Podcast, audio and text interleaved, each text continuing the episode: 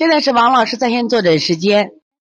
现在我们看一下四八零同期二宝妈，王老师好，孩子快二十个月，最近迷恋上酸奶，不喝奶粉，舌尖经常红，小便很黄，最近给喝菊花水，小便颜色才正常，平时小便清长，请问菊花水天天喝吗？不行啊，不能天天喝。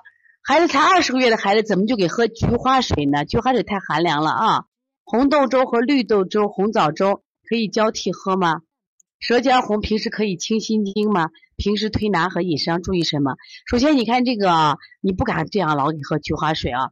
很多小孩啊，他是阴不足，他不是真的是很热湿热症。其实湿热症我们让你喝点，你可以喝点麦冬水，可以不要喝菊花水，这样喝法是错的啊，喝的都错着了啊。舌尖红，平可以清心经，不需要嘛？平常的时代，心肺区本来就会什么呀，有红的，知道吧？你金银花露是洗澡用的嘛？但是一定记住，孩子的热是什么呀？叫阳有余，它不是邪热，也不是什么呀湿热症。湿热症可以用清火的方法。你们老喝这个加多宝，老喝王老吉，越喝体内越寒凉。菊花也是一样，不建议这样喝啊。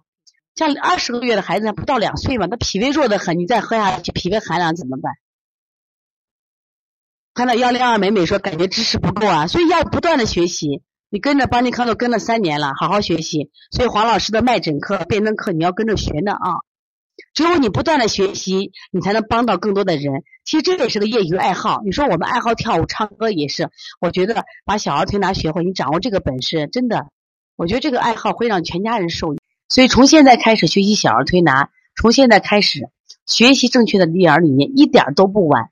也希望我们今天听课的妈妈能把我们所有的知识。通过自己的学习，通过自己的分享，让更多的妈妈了解，走进邦尼康小儿推拿，走进邦尼康的课堂，让我们获得正确的育儿理念。小小问号，举手报告，和礼貌说声老师好。大节奏就像小火车奔跑，有争气